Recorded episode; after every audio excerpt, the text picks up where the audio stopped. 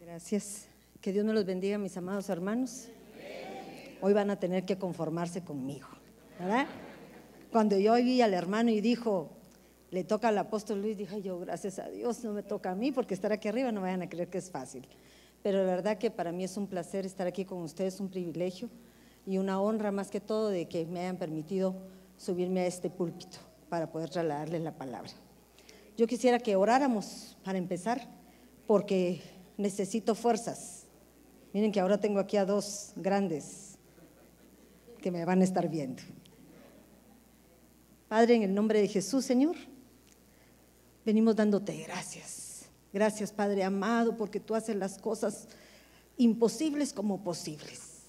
Y hoy en esta noche, Señor, pusiste el querer como el hacer para que estemos cada uno de nosotros en este lugar con un propósito, un propósito en el cual vas a hablar a nuestros corazones, Señor, vas a cambiar nuestra mente y vas a hacer algo sobrenatural en lo que tú quieres hacer el día de hoy con cada uno de nosotros. Te suplico, Padre Santo, que utilices mi boca, Señor, que tu Santo Espíritu sea el que se mueva en este lugar y que pueda estar aquí en medio de nosotros para que sea Él el único al que le demos gloria y alabanza. En el nombre poderoso de Cristo Jesús. Amén y amén. Estamos en un año maravilloso, un año en el cual el Señor puede reconocer lo bueno y lo malo que hayamos hecho, ¿verdad?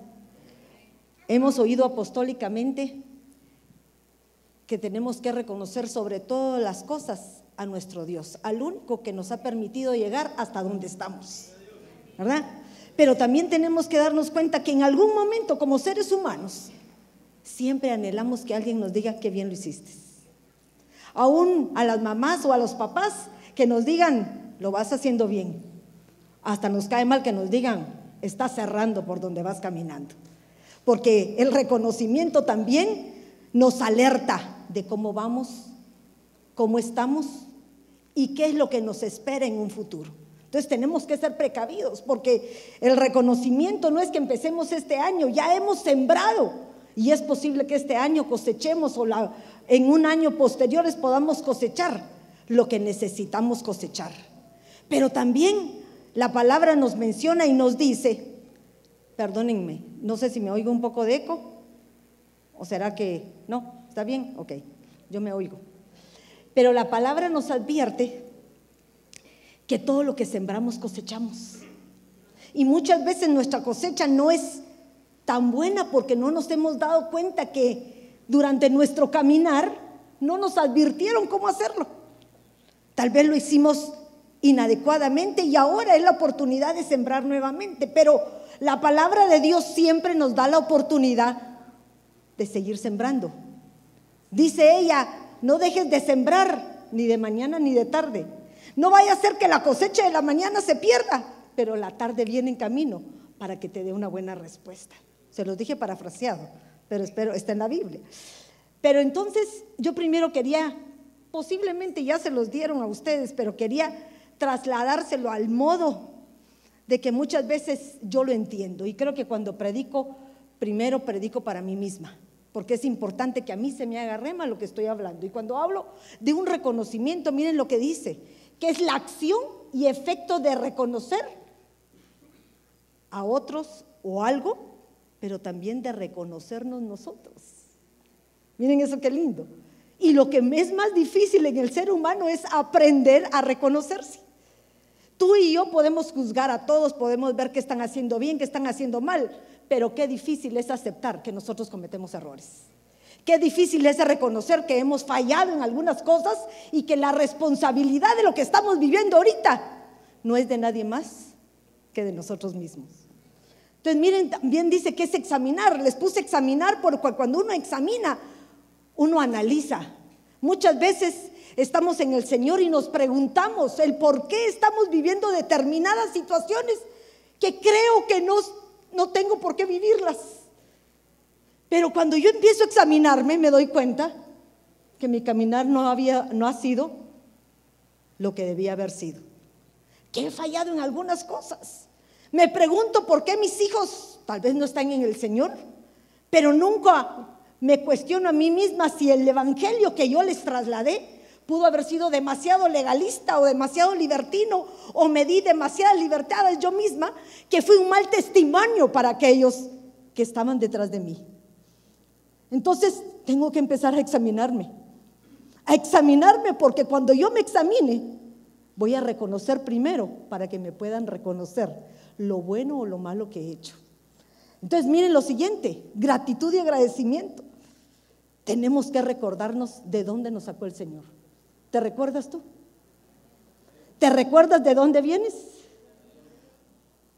Tal vez muchos no han pasado necesidades. Tal vez muchos venían del orgullo, de la altivez, de tener todo y el Señor nos quitó todo, nada, nos dejó en la calle. Pero ¿saben para qué nos hizo eso el Señor? Para que te ubicaras donde tenías que estar. Para que te ubicaras y reconocieras quién era el que dirige tu vida, el que maneja tu vida y el que sin Él no somos nada. ¿Amén o no? Esa es la gratitud que tenemos de un Dios todopoderoso. Un agradecimiento de por vida para con ese Dios vivo que vive y reina por siempre. Y la honra también para Él, pero aún para aquellos que merecen honra. ¿A quién honras tú? Primeramente a Dios. Segundo, a tus autoridades. Darle a César lo que es del César y a Dios lo que es de Dios, ¿verdad? Honramos lo que corresponde. Honras a, tus autoridades, a tu pastor, a tu pastora, porque las han puesto de cabeza, de, de cabeza. No quiere decir que esté de cabeza, sino de cabeza. Perdónenme, pero a veces se nos cruzan las. Pero miren qué lindo esto, porque la honra no es decirle, gracias pastor, muy bien pastor, no, sino es actuar en fidelidad, en obediencia, bendecirlos con nuestras actuaciones. Lo mismo cuando te toca honrar a tus padres. ¿Cómo honramos a un padre y a una madre? ¿Haciendo lo malo? No, ahí los deshonramos. Cuando nos acordamos que ellos dieron la vida por nosotros y ahora nos toca a nosotros los jóvenes dar la vida. Miren qué chula soy yo. Le puse nosotros los jóvenes. Pero todo vuelve en el ciclo de la vida, es un ciclo virtuoso. Así como nacemos, crecemos, nos reproducimos y morimos. De igual manera crecemos y envejecemos, pero nuestros hijos crecen y llevan el proceso contrario nuestro. Nosotros los cuidamos de bebés para agarrarles la mano y dirigirlos. Ahora les toca a ellos agarrarnos la mano y dirigirnos. En eso honras, en eso los bendecís. En eso reconoces el trabajo que ellos hicieron. Pero a veces se nos olvida, porque nuestras ocupaciones son otras. Porque ya hicimos nuestra vida personal y no ha empezado el tema. ¿Qué les parece? 8.22. Pero es importante que eso esté en tu mente, que no te olvides que hay situaciones que hemos dejado pasar por alto, pero es necesario tomarlas de nuevo porque es un año de oportunidad. Un año en donde el Señor quiere reconocerte y quiere primeramente que tú reconozcas tus fallas para que nos enderecemos. Muchas veces pensamos que hemos alcanzado la estatura y yo creo que últimamente he estado mencionando este versículo porque este versículo me hace, me taladra el cerebro constantemente. Está en Cantares 5.2. Cuando llega el amado a ver a su amada y le dice, hermana mía, amada mía, esposa mía, perfecta mía, ya le encantó en la estatura. ¿Cuántos de nosotros creemos que ya estamos en la estatura y que no necesitamos? Ya nos reconocimos nosotros que alcanzamos una estatura, pero que todavía nos falta mucho, porque en esta tierra nunca dejamos de aprender y nunca dejamos de alcanzar más de lo que hemos alcanzado. Un médico no deja de estudiar si quiere ser un médico de primera. No solo le sirven los ocho años de, de universidad, sino necesita seguir poniendo, actualizándose.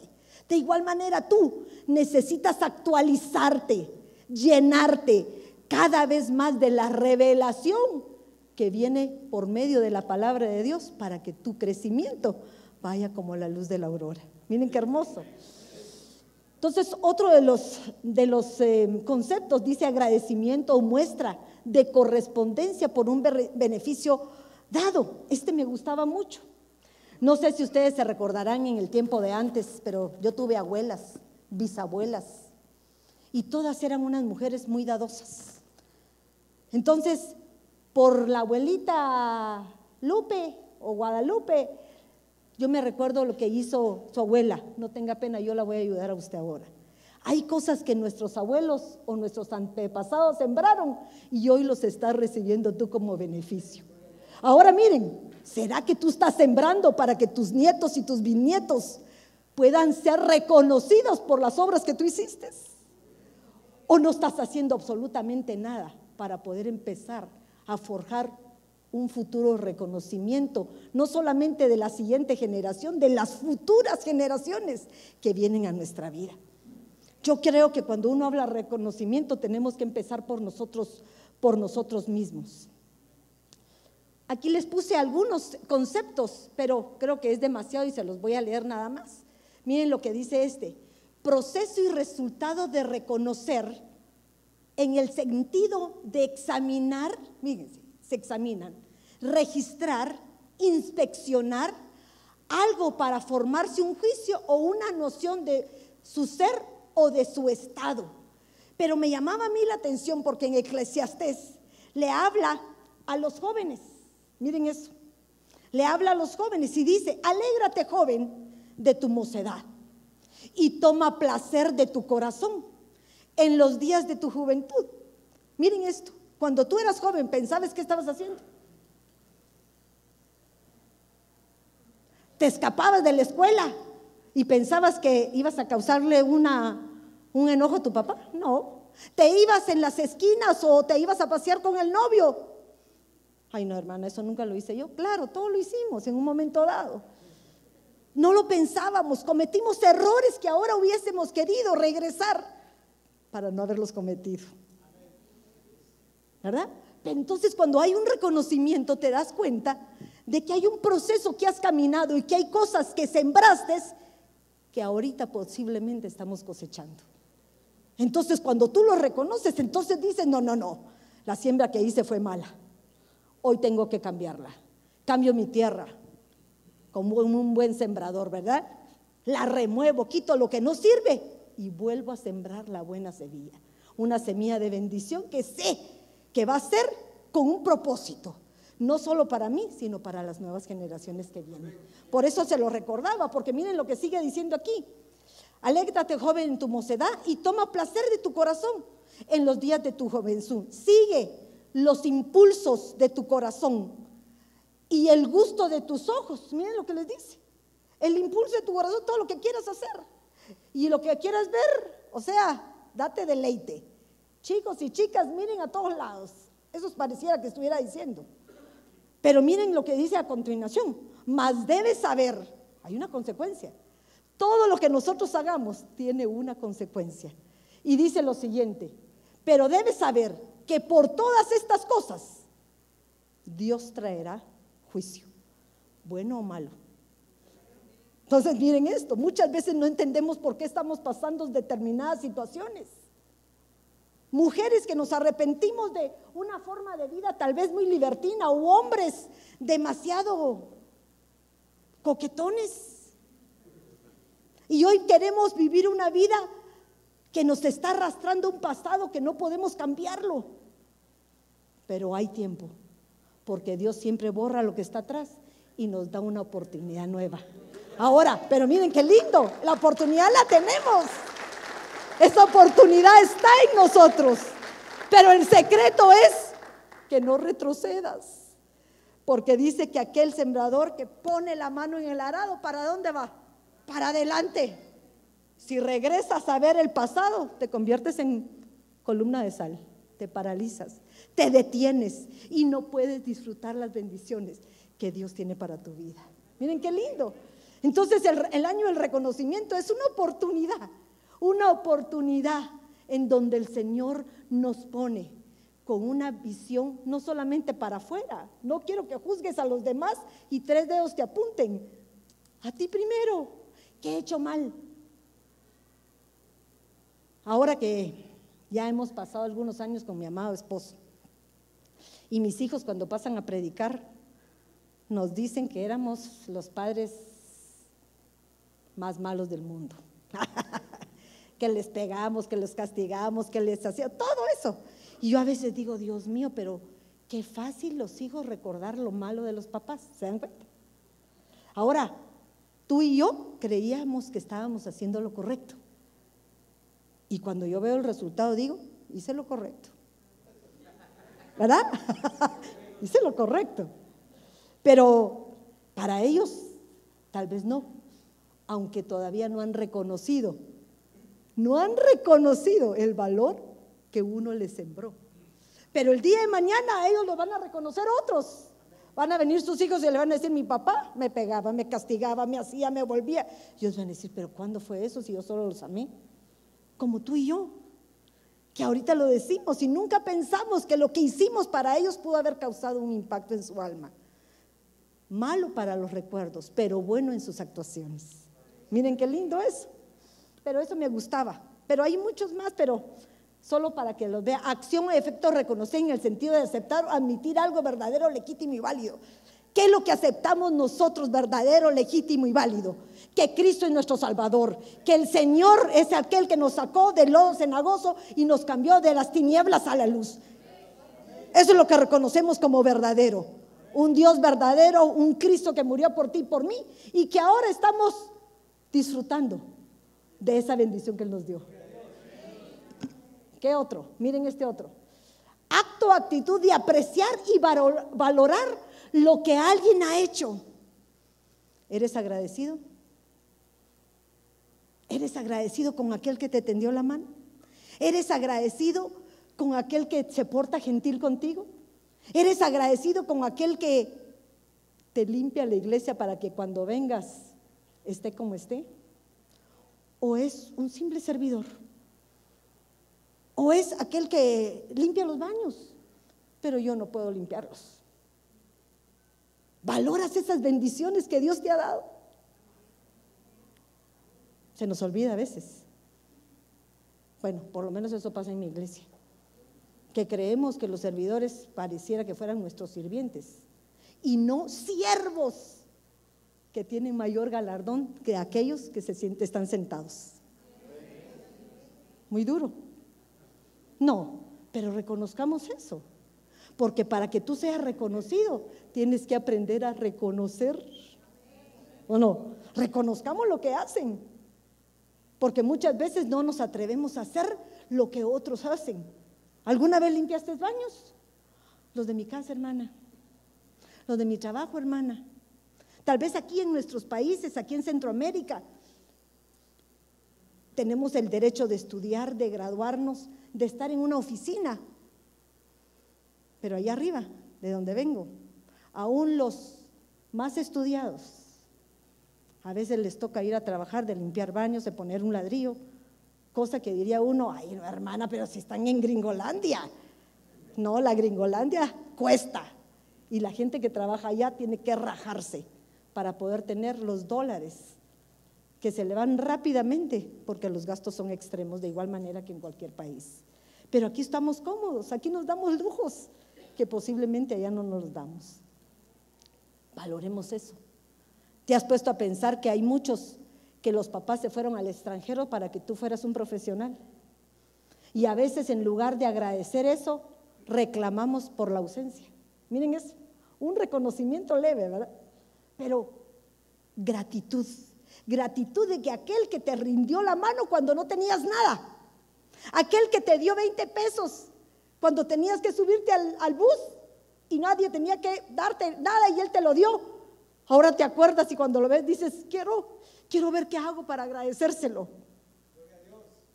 No es de darles dinero, es de darles un gesto de decir gracias. Con eso es más que suficiente. Eso es lo que tenemos que recordar porque el reconocimiento es dar honra a quien honra merece. Pero miren este último.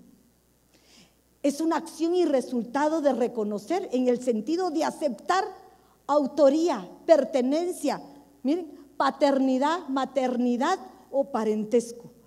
Pero eso yo se lo adhiero al que honra padre y madre. Tiene bendiciones, larga vida. El que honra cuando pasa a dar ofrenda, tiene su bendición. Porque hay uno que aplaca al devorador. O sea, hay una honra cuando nosotros reconocemos a la autoridad que estamos arriba de nosotros. Cuando tú honras a tu jefe, siéndole honrado, lo estás reconociendo. Y eso te va a traer bendición. Pero muchas veces no entendemos cómo es que tenemos que hacerlo. ¿Cómo tenemos que hacerlo? Y realmente nosotros creemos que el Señor no tiene puestos los ojos sobre nosotros. ¿Ustedes creen que el Señor no nos mira? Todos los días, a, cada hora, en cada momento, en cada instante y en cada lugar secreto que tú te metas, ahí está el Señor contigo. Te está viendo. Se recordarán cuando el Señor le dijo a Satanás, ¿has visto a mi siervo Job? ¿Cómo así? Lo vio. Y como cualquier papá o como cualquier abuelito, ¿cómo hacía?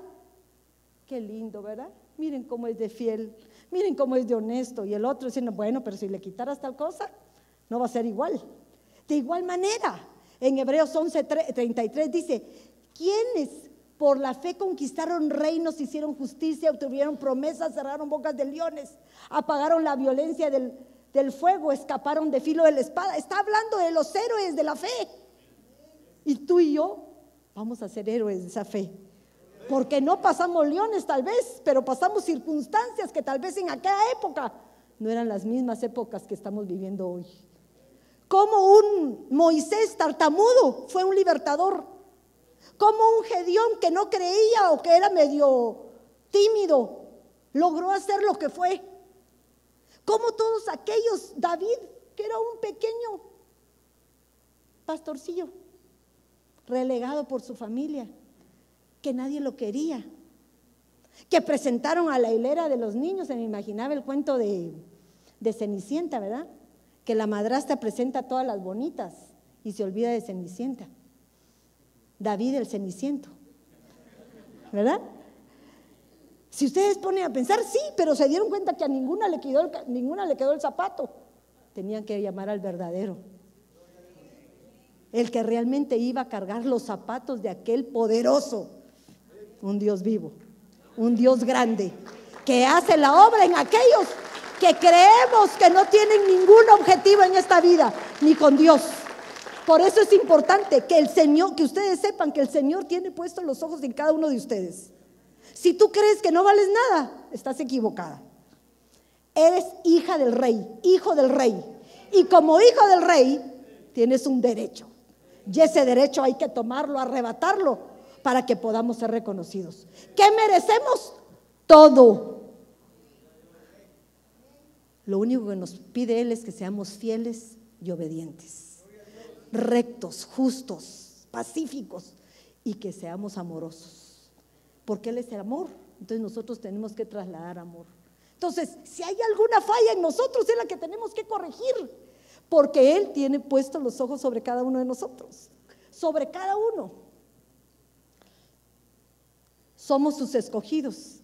Dice en 1 Corintios 1:27, sino que Dios ha escogido, miren lo que escogió. No sé si ustedes se adaptan en alguno de esos, pero miren, sino que Dios ha escogido lo necio. ¿Hay algún necio aquí? Ay, gracias a Dios, no. O bien hay alguno. Bueno, yo sí soy necia. ¿Verdad? Hay necios. Habemos necios en nuestra propia opinión. Creemos que todo lo que decimos es lo veraz y verdadero y no damos opción a que otros puedan tener la verdad en su boca. El necio debería callarse para pasar por sabio, oyendo a otros que tal vez tienen una forma de ver diferente las cosas. Sino Dios ha escogido lo necio del mundo, ¿para qué? Para avergonzar al sabio. Y Dios ha escogido al débil Miren esto, al débil del mundo para avergonzar al fuerte. ¿Qué está diciéndome ahí? Que el Señor te va a reconocer en tus debilidades, no cuando tú te creas grande, no cuando tú te creas poderoso. Cuando te sientas poderoso, vas en mal camino. Vas en mal camino. Cuando te sientas la cucaracha más chiquita, Es cuando el Señor te diga, no, no, no, eres mi dinosaurio. Hola Señor, qué grandote me veo. Pero no es por tu propia vista, sino es por la vista de aquel que te llamó. ¿Verdad? Dios hace cosas grandes. Lo vil y menospreciado del mundo escogió Dios. Lo que no es para anular lo que es. Para que nadie se jacte. Miren esto, la palabra jactar quiere decir alabe, se gloríe, presuma o se sienta orgulloso. Entonces, ¿será que al Señor le gustan los orgullosos? Entonces empezamos a reconocernos cómo estamos. ¿Será que nos creemos clase aparte? ¿O clase muy abajo? En, en, la casa del Señor todos somos iguales. No hay uno diferente, perdónenme. Porque todos somos parte del cuerpo de Cristo. Unos son pestaña, unos son oído, otros son dientes, otros son uñas de manos y tal vez sin manicure. Pero somos una parte del cuerpo, cada quien haciendo lo que le corresponde. Pero sin uñas nos lastimamos los dedos. Sin pestañas nos molesta la luz. Sin cejas nos puede caer el sudor a nuestros ojos. O sea, todas las partes del cuerpo, por más indignas que sean, así dice la palabra, son necesarias en el cuerpo de Cristo. Entonces, reconoce dónde estás tú. No te sientas más de lo que eres, no te sientas corazón. Porque si yo le hablo del corazón es la mente, en la palabra de Dios, y la mente es traicionera. No te sientas boca de querer que hablas todo de parte de Dios, porque la boca también te traiciona. Dice que puede arder grandes bosques con un, un pequeño chispazo de lo que diga. Miren eso. Dios hace cosas lindas, pero voy caminando porque si no me quedo y en eso no voy a hablarles. Fuimos predestinados en el amor de Cristo, nos predestinó para ser adoptados como hijos o hijos. Miren esto. Estos hijos tal vez no hemos alcanzado la estatura, pero eso es lo que queremos alcanzar. Reconocer hacia dónde vamos a llegar. ¿Tu final es ahorita como estás? No, antes de ser proclamada el año del reconocimiento, el apóstol estuvo hablando sobre el sembrador, el atleta y el soldado. Cada uno tenía un propósito, iba en un proceso de evolución, no de involución. Pero ninguno de ellos mengua en su quehacer. Un sembrador descansa mientras cosecha pero sigue sembrando para cosechar nuevamente. Un deportista se esmera para seguir siendo el primero. Gana una carrera, pero se prepara para la siguiente. Así tienes que ser tú y yo. No dejar de, de estar perseverando en lo que el Señor quiere para ti y para mí.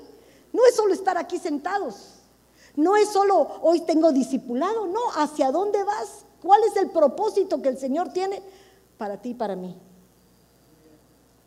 Hace muchos años, cuando recién nos habíamos ido a, México, yo regresé a Guatemala y me fui a ministrar con la hermana Audelina, la esposa del hermano al que acaba de fallecer, Rubén, el apóstol Rubén.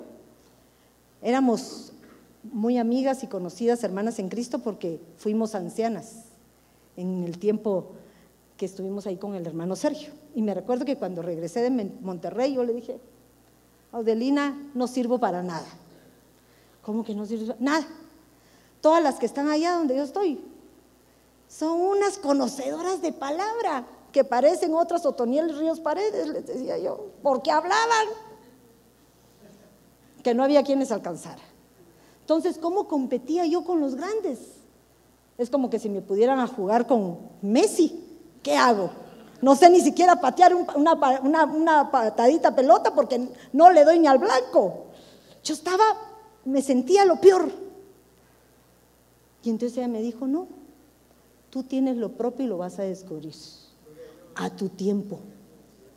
No es en el tiempo que uno quiera, es en el tiempo que el Señor lo designe.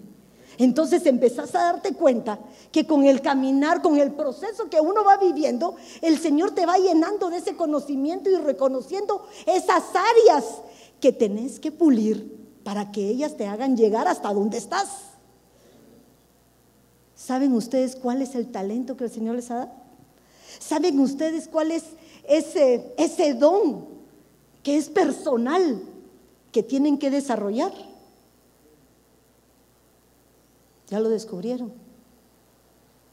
Hermano, yo soy de profecía. No, no, no, no, no. Ese no te estoy diciendo. Porque profetizar cualquiera puede profetizar. Hay otros dones que no son vistos. El don del servicio, el don de amar, el don de dar, el don de administrar. ¿Cuántos más hay? Aquellos que posiblemente muchos no miran, pero son necesarios en la casa de Dios. Son necesarios. Entonces, ¿a, dónde queremos llegar? A ser adoptados como hijos suyos, ya maduros. ¿Por medio de quién? De Jesucristo. Porque a Él reconocemos. Pero miren, el punto no es esto, miren todo lo que les dije.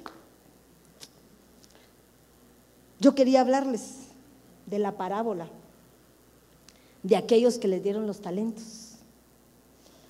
Porque los talentos, me encantaba a mí cuando empieza en Mateo 25, 15, dice que el amo se fue y a cada uno le dio lo que correspondía. A uno le dio 10 talentos, a otro le dio 5 y a otro le dio uno. A cada uno le dio lo que correspondía. Pero miren, a uno le dio cinco bolsas de oro, a otro les puse yo a otro dos y a otros una. A cada uno según su capacidad. Pero miren qué hermoso, porque cuando uno habla de capacidad cree que quiere decir la fuerza que tiene. Yo les diría que ahorita yo no tengo capacidad. Se me acabaron las fuerzas. Físicas ya no tengo las mismas que antes, aunque quisiera tenerlas. Pero ¿qué tipo de capacidad me está hablando aquí? Y entonces cuando yo me voy al original dice que es una capacidad dunamis. Entonces no es una capacidad cualquiera, sino es un espíritu dunamis, una capacidad que le dieron también a Timoteo, en donde le dice, no te, he dado un espíritu de cobardía, sino te he dado un espíritu de poder, un poder que viene de lo alto por medio de la llenura del Espíritu Santo, que te va a hacer, hacer cosas que tú mismo no creías que podías hacer. Un poder diferente. ¿Qué capacidad tienes? Y miren lo que dice Dunamis, fuerza. Especialmente, eso me llamó la atención, un poder milagroso. ¿Cómo así? Un poder que no es por tus propias fuerzas, sino es únicamente porque te la da aquel Dios vivo que te escogió, débil, sin fuerza, vil, menospreciado, para hacer algo que otros no pueden hacer. Algo sobrenatural. Dice milagros, eficacia, ímpetu. Son milagros, cosas que solo se pueden dar cuando tú estás lleno del Espíritu Santo. Entonces, nosotros tenemos que darnos cuenta que estos, estas personas estos siervos les dieron los, los talentos, pero a cada uno según su capacidad. Fíjense, a uno le dieron diez. Y el que tuvo diez dice que trabajó y los multiplicó, dio diez. El que tuvo cinco también los trabajó y los multiplicó y los hizo dobles. Pero al que le dieron uno, miren eso, muchas veces ni con uno podemos ni con uno. Pero no es porque no tengamos la capacidad, la tenemos. El Señor sabe cuál es tu capacidad. Muchas veces uno dice, Señor, pero ¿por qué me mandas estas pruebas? Porque Él sabe la capacidad que tú tienes para poder pasarlas y cambiarte de dimensión. Yo me recuerdo hace mucho tiempo que me ministré con el apóstol Sergio y le dije, ya no aguanto hermano, estoy cansada, ya no puedo, esto no puedo. Entonces me dijo, es una tu prueba. Nunca se me olvida. Aguantate para cambiar de dimensión. Entonces yo entendí. Cada prueba es como cuando tú ganas exámenes en la escuela. Que si apruebas, te da un nuevo grado. Y en el Señor es igual. ¿Cuántas pruebas has repetido? Hay ninguna hermana, gracias a Dios. Quiere decir que vas en ascenso y no en descenso. Eso es maravilloso. Maravilloso, porque muchas veces no lo entendemos, pero tenemos que aprenderlo. Esta capacidad es un reconocimiento. Porque miren que después de mucho tiempo vino el Señor de aquellos siervos a arreglar cuentas. ¿Tú crees que el Señor va a venir para arreglar cuentas contigo? Claro que sí. O vamos a llegar allá con, Él y nos va a pedir cuentas de lo que hayamos hecho. Día con día nosotros tendríamos que ponernos a cuentas con el Señor. Tenemos oportunidad. Tenemos el tiempo de la Santa Cena. Tenemos el tiempo de que venimos a buscar al Señor en su casa para decirle, Señor, hoy la regué, pero mañana me compongo. ¿O no? ¿O tú no te equivocas? Yo me equivoco todos los días. Y todos los días le pido perdón al Señor y le digo, Señor, dame otra oportunidad. Mañana lo voy a hacer mejor, lo vuelvo a hacer igual o peor. Pero me doy la oportunidad, me pongo a cuentas porque quiero ser mejor. Señor, cierran esta boca, ya no quiero alegar tanto. La cierro un ratito, pero cuando menos pienso, se me vuelve a abrir. ¿O no? Así nos pasa a todos. Miren, pero qué lindo cuando tú reconoces tu mal. Pero cuando no lo reconoces, crees que estás bien en todo. Tienes que ponerte una cámara para que tú veas sus actuaciones y te des cuenta cuán feas nos vemos con lo que hacemos.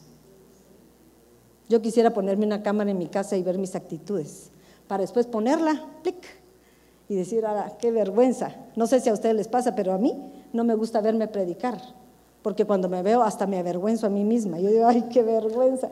Te trabó la lengua varias veces, dijiste tonteras que no debías de decir. Ah, pero fíjense, estoy hablando de la palabra, estoy tratando de trasladarle lo que quiero decirles y me avergüenzo de mí misma. ¿Cuánto no me avergonzaría de las cosas que hago a diario? Que digo, que hablo o que actúo. Eso es lo que quiere el Señor este año. Que nos reconozcamos. ¿Qué te importa si no tú reconoces? Sí, pero que nos reconozcamos a nosotros mismos. Mientras tú no te reconoces, el Señor no puede hacer la obra en ti. Imposible que la pueda hacer. Miren este. Estos siervos de los talentos, dice que eran siervos, esclavos doblos, iban en proceso a ser huíos. Estaban pasando su proceso para alcanzar lo que deseaban. Todavía estaban detenidos, pero lo iban haciendo.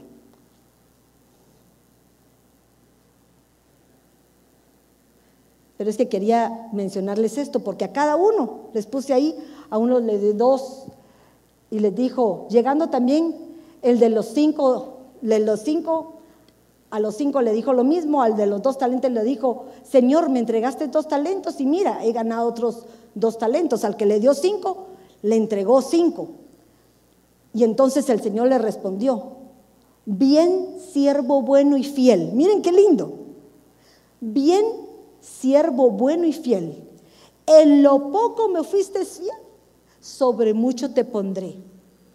¿Es un reconocimiento eso, sí o no? Ok, ahora miren lo que es, entra en el gozo de tu Señor. ¿Qué nos hace que nosotros cumplamos lo que el Señor nos da según nuestra capacidad? Poder entrar al gozo del Señor. Cuando tú estás lleno del Espíritu Santo, cuando tú utilizas ese poder sobrenatural que te hace permanecer a pesar de lo que hace el Señor como recompensa para ti es que entres al gozo de tu Señor. ¿Y qué es ese gozo del Señor? Que a pesar de que estás en pruebas, a pesar que estás en dificultades, a pesar que estás en el Niágara, en bicicleta, dirían, ¿cómo es? ¿Cómo es? Así es, ¿verdad? Ah, todo malo. Tú sigues aquí, fiel, perseverando buscando al Señor y diciendo, sé que pronto viene la respuesta de parte tuya. Sé que pronto viene. Sé que pronto viene. Por eso me encantaba. Entra al gozo de tu Señor. Pero miren, sigo aquí porque si no termino.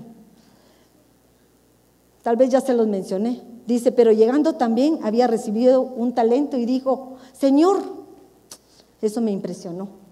Señor, yo sabía que eres un hombre. Miren cómo cataloga aquel que no quiere trabajar, aquel que no siente que no tiene capacidades. Hay muchas personas que llegan a la iglesia diciendo, no puedo. Pero ¿saben ustedes por qué la gente dice no puedo? Háblenme. ¿Saben ustedes que estamos en la época, en el siglo de no puedo?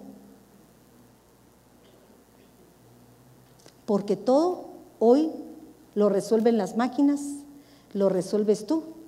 Y no le permites a las nuevas generaciones que ellos se esfuercen a hacer lo que tú hacías para lograr algo. Le das algo para armar y el niño te dice, mamá, no puedo. Va, venga, pues yo se lo voy a armar. Ya se lo armaste. Al otro mes le compras otro rompecabezas. Ay, mamá, va, yo te lo armo. Estamos ejercitando este no puedo. No puedo hacerlo. Ahora yo me pregunto, tú y yo estuvimos en esa etapa. O te decía tu mamá, o hacerlo, hacerlo, o no vas a tener carrito. Y descubrías cómo hacerlo. Nunca menguaste en las cosas que tenías que poner el extra de esfuerzo para poder lograr lo que necesitabas.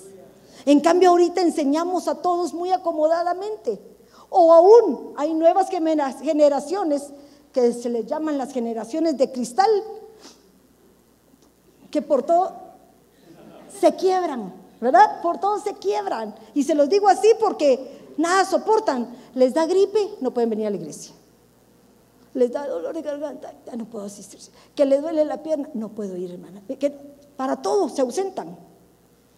Pero una gripe te puede paralizar no querer estar delante de la presencia del Señor. Si Él te puede sanar, Él te puede dar la fuerza. El poder está en ti. ¿O no? El poder está en ti. Bueno, no estoy diciendo que a las recién operadas, a las que les hicieron algo, no tengan que ver. No, pero aún así.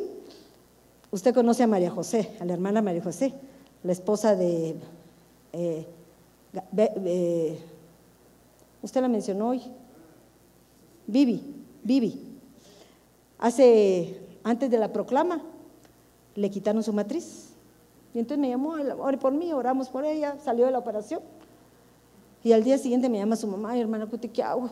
Esta mujer ya quiere irse a la calle. ¿Cómo que hace quiere ir a la calle? Le dije, si la acaban de quitarla. Sí, dice que se siente muy bien. Entonces, María José, ¿qué pasó? Hermana Cuti, a mí el Señor me hizo la operación, yo creo que me la hizo tan perfecta que ni dolor tengo.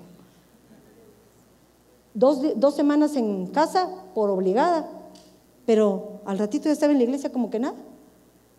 Entonces digo yo, ¿qué es lo que pasa en ese tipo de personas? ¿No será que creen el poder sobrenatural de un Dios vivo que está sobre ellos? Y miren eso, es algo físico. Y en cositas que el Señor nos pide que hagamos no lo podemos hacer. ¿Cuántas veces nosotros tenemos que controlar aún lo que hablamos? ¿Puedes controlar tu lengua? Y qué difícil es, ¿verdad?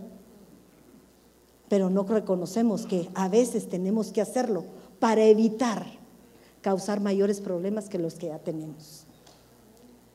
Entonces me gustaba porque cuando hablaba de talento, no sé si se los había mencionado, eh, el talento, miren lo que significa, soportar balanza.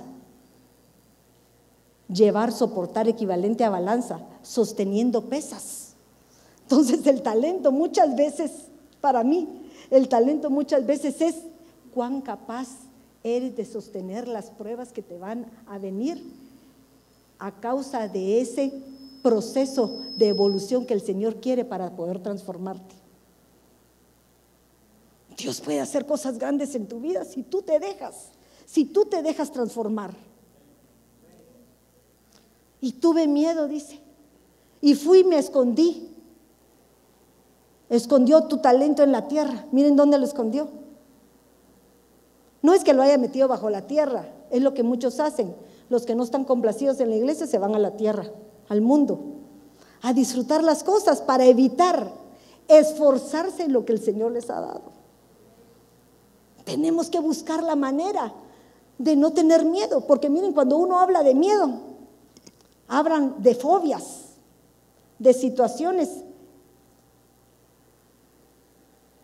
cosas que nos atemorizan, que nos alarman, que nos hacen temblar, nos amedrentan, nos hacen decir ya no. Y en Cristo dice que es para valientes, porque los valientes son los que arrebatan. Pero para cobardes, los que se amedrentan son los cobardes. Queremos ser soldados de Cristo y dice que el soldado se enlista sabiendo que pierde su vida. Y cuando tú te enlistaste al ejército de Dios, vienes a morir a tus pasiones, a tus deseos, para enlistarte en el ejército de Dios. Entonces ya no puedes estar amedrentado, ya no puedes ser un cobarde, sino todo lo contrario. Te caes, te resbalas, te somatas y ahí te levantas de nuevo, te sacudes el polvo y sigues adelante. Eso es lo que tenemos que hacer. ¿Cuántas veces? 70 veces 7.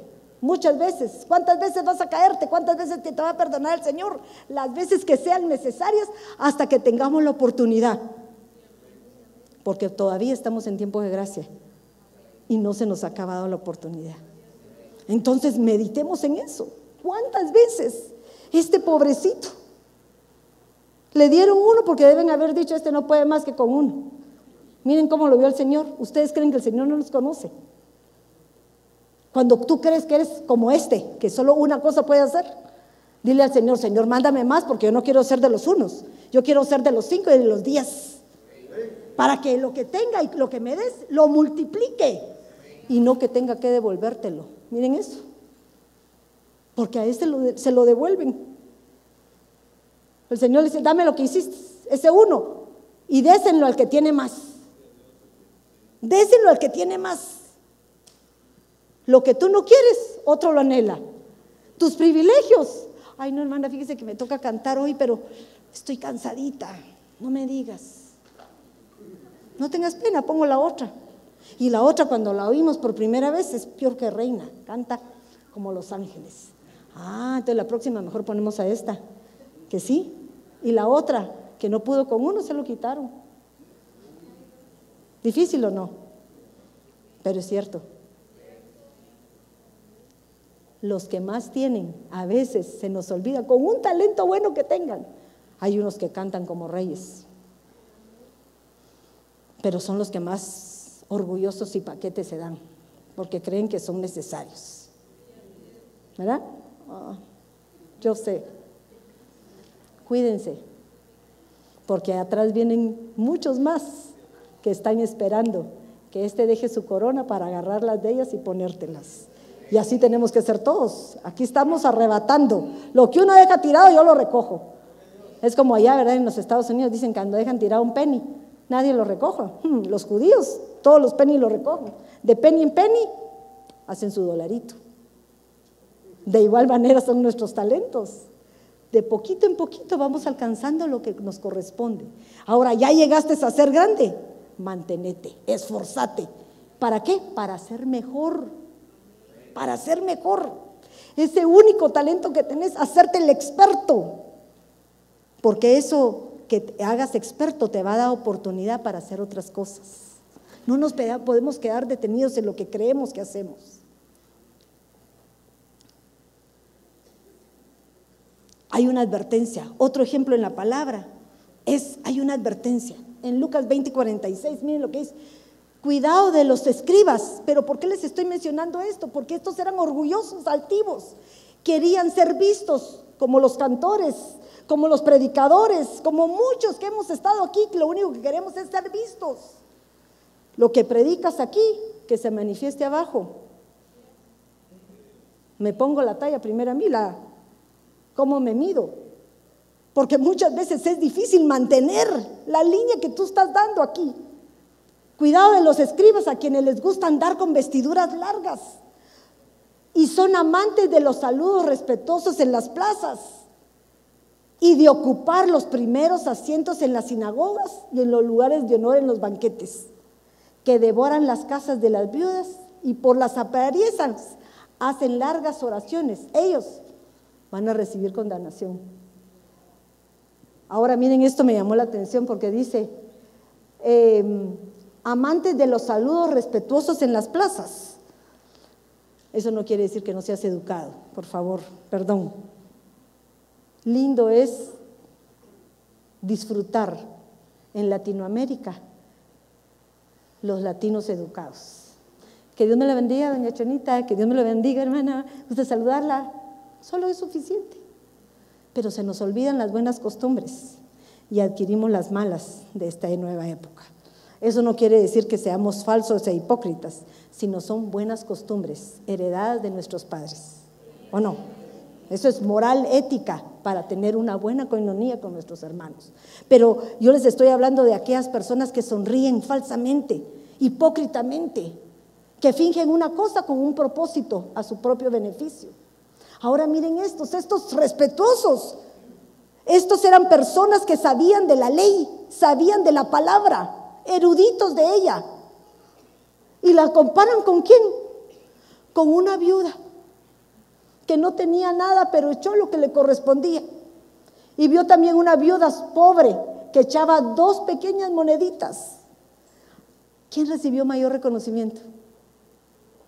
La que no tenía. Ay, pero ¿por qué, hermana? Si esta debe haber sido una pordiosera. La intención del corazón. La intención del corazón es la que está viendo el Señor. Constantemente esto es lo que ve. ¿Cuánto tiempo llevo, hermano? Perdón. Ay, no. No, no empecé. ¿Sí llevo una hora, mijo? ¿Cuánto llevo? ¿40? ¿44? ¿45? Va, ahorita termino. Termino ya. Entremos al gozo de nuestro Señor. Si tú has visto ¿Cuál es el talento que Dios te ha dado? Y lo pones a trabajar, no solamente te va a dar uno, te lo va a multiplicar. Y luego de tener dos te va a dar cuatro. Y luego de tener cuatro te va a dar ocho. Y luego de tener ocho te va a dar 64. Ocho por ocho, 64.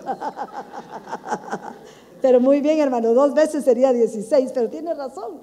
Pero yo espero que nosotros nos vayamos raíz cuadrada, multiplicado en bendición, porque Dios multiplica la bendición. Entonces, entra el gozo de tu Señor. Miren lo que dice Gálatas 4:9. Pero ahora conocen al verdadero Dios. Tú y yo conocemos al verdadero Dios. Tú y yo sabemos dónde estamos sentados, en quién creemos, a quién le somos fieles, y por quién hacemos justicia y por quién amamos. Mejor dicho, ahora Dios los conoce. Dios te conoce a ti. Cada día ve tu corazón. Cada día escudriña tu mente. Cada día está la par tuya viendo qué estás haciendo. A mí se me imagina al Señor cuando estoy haciendo algo hacia abajo, atrás de mí, mire. ¿Qué huele? Como cuando tú te pones atrás de tus hijos. No sé si ustedes lo hacen, que están calladitos en su cuarto y uno llega. ¿Qué estás haciendo? Nada, nada, nada, nada, nada. ¿Cómo que nada? Algo malo estamos haciendo. Entonces, ¿por qué vuelven a esas reglas elementales inútiles? A las reglas de allá afuera. Y débiles que tenían antes. ¿Por qué regresamos a las viejas costumbres? Si ya conoces al Rey de Reyes. Si ya estamos en el mejor lugar. ¿Por qué regresamos? Si ya vamos con pasos adelantados, ya vamos descubriendo y desarrollando nuestros talentos. Se me imagina Pablo cuando llegó con Timoteo y le dijo, hey, no te he dado un espíritu de cobardía, reacciona. Porque a veces como que se nos bala, baja el ala. Pero el Señor vuelve y nos vuelve a dar un despertón y no te da un espíritu de cobardía, sino de poder, de amor y de dominio propio.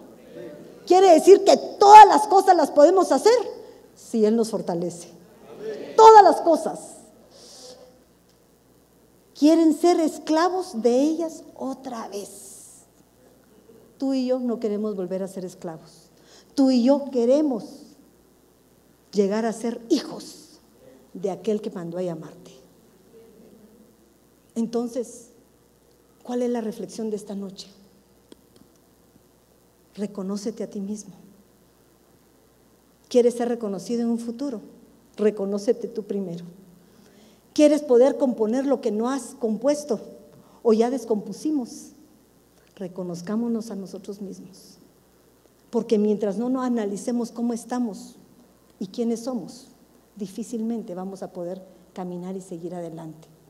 Este reconocimiento debería de ser como el de Proverbios 31:30. ¿Verdad? Así le dice el Señor a su iglesia, porque la mujer virtuosa es la iglesia, ya la perfeccionada, aquella que es reconocida por los frutos que lleva en sus manos. Ya cosechó, ya tiene frutos y no están podridos, no están deteriorados, porque dice que la alaban, la bendicen y la reconocen. Amén. Levántate. No sé si me pueden acompañar en... Yo quisiera que se levantaran. Ya estuvieron mucho tentados.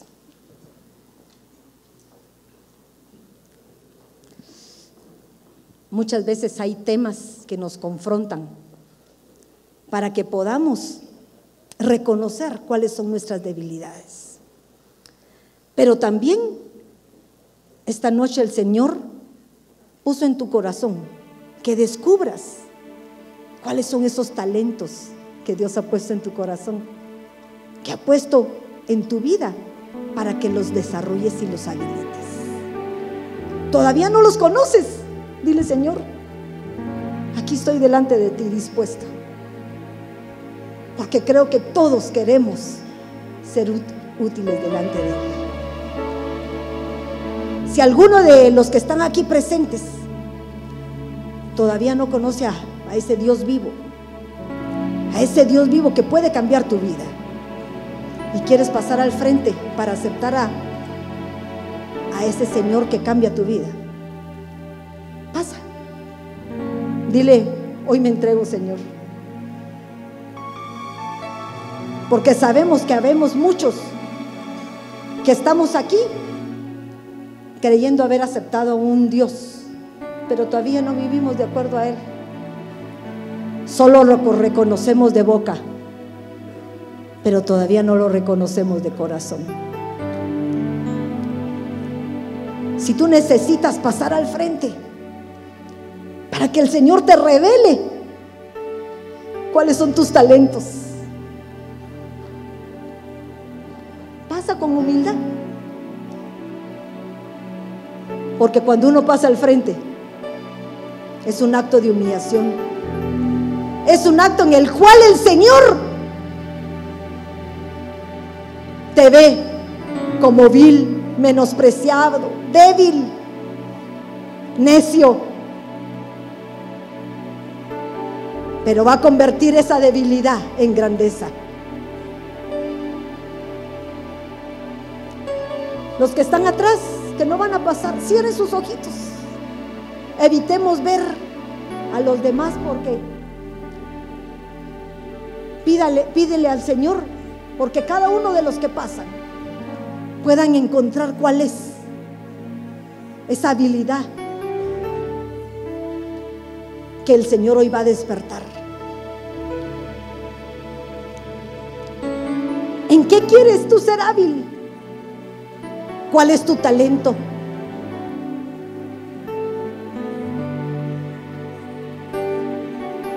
Hay muchos de nosotros que venimos aptos. Dios te dio aptitudes para desarrollar. Pero para tener aptitudes a desarrollar tenemos que tener una buena actitud para desarrollarlas. Y hoy el Señor te da esa oportunidad. Que esas aptitudes se conviertan en dones de bendición. En dones no para ser vistos, sino dones para poder ser transformados y poder estar delante del gozo de nuestro Señor. Dones que nos van a fortalecer, que nos van a hacer ágiles, que nos van a dar fuerza, que nos van a dar pertenencia, que nos van a dar estabilidad.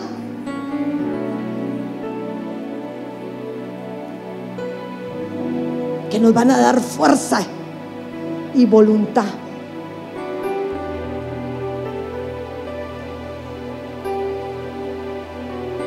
Pídeselo con todo tu corazón. Dile, Señor, aquí delante de ti, Señor, sabiendo que no soy digno, sabiendo que soy de lo más vil y menospreciado de este mundo, a pesar de mis debilidades, a pesar de mis fracasos, a pesar de todo aquello que hago contrario a lo que tú me pides, sigo aquí delante de ti, suplicándote que me cambies, suplicándote que puedas revelarme qué necesito hacer para poder ser diferente delante de tus ojos.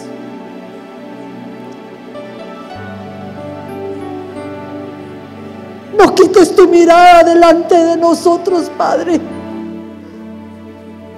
Envía tu Santo Espíritu para que nos revista de ese poder especial